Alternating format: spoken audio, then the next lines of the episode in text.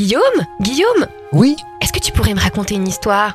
D'accord, mais pas n'importe quelle histoire. Je vais te raconter les animaux. Écoute, ferme les yeux. Imagine-toi nager en mer. Un bruit t'interpelle. Oh mais c'est une loutre de mer qui essaie d'ouvrir un coquillage. Pourquoi veut-elle ouvrir un coquillage? Bah, pour se nourrir. Selon des études, la loutre de mer utilise des outils depuis des millions d'années, bien avant l'homme. Quand elle récupère un coquillage au fond de l'eau, elle prend au passage un caillou assez gros et remonte à la surface. Flottant tranquillement sur le dos, elle place le gros caillou sur son ventre et frappe de ses deux pattes avant le coquillage contre la surface dure. Après quelques coups bien placés, elle peut déguster son repas. Que mange-t-elle? Elle mange des escargots de mer. Elle mange des crabes, des étoiles de mer, des oursins et parfois des poissons. Elle va chercher sa nourriture sur les fonds marins. Vit-elle en mer? Oui et non. Elle vit en effet la plupart du temps en mer, mais peut aller sur la terre ferme. Elle va vivre dans l'océan Pacifique. On les voit souvent flottant dans l'eau sur le dos, soit à dormir, soit à se toiletter. Elle est donc bien adaptée à cette vie marine. Adaptée à la vie en mer, oui, et à de basses températures. Elle peut vivre dans une eau à 1 degré Celsius. Sa fourrure est faite de deux couches de poils. La première couche, la plus proche de la peau, est ce que l'on appelle la bourre. Elle est imperméable et assure la régulation thermique. La seconde couche est faite de longs poils appelés les jarres.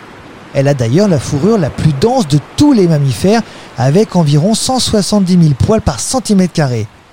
Elle passe énormément de temps à se toiletter afin de bien graisser son pelage pour son imperméabilité. Ses pattes arrière se sont transformées en nageoires, plates et palmées. Elle possède de gros poumons, 2,5 fois plus larges qu'un mammifère de la même taille, et ce, pour favoriser ses plongées. Et les petits? Tout se fait dans l'eau, de l'accouplement à la mise bas. Les naissances se font généralement en mer mais peuvent être faites sur la terre. Dans ce cas, la maman prend rapidement ses petits et les emmène dans la mer.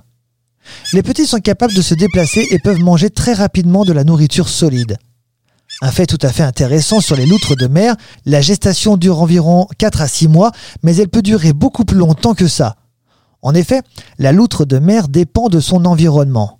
Or, si les conditions climatiques ne sont pas bonnes, la femelle peut suspendre le processus. L'œuf ne se développera pas il reprendra son développement quand les conditions climatiques seront bonnes. Est-elle grosse? Elle n'est pas seulement imposante, c'est aussi la plus grande espèce de loutre. Le mâle mesure 1,50 m de long et la femelle jusqu'à 1,10 m. Au garrot, lorsqu'il se trouve à la base de la nuque, la loutre mesure environ 30 cm. Avec son corps allongé et souple, la femelle peut peser jusqu'à 25 kg et le mâle plus gros jusqu'à 35 kg. Ce podcast vous a été proposé par Radio Pitchoun et compté par Clara Moreno et Guillaume Covini. Merci pour votre écoute. On vous dit à bientôt pour de prochaines histoires.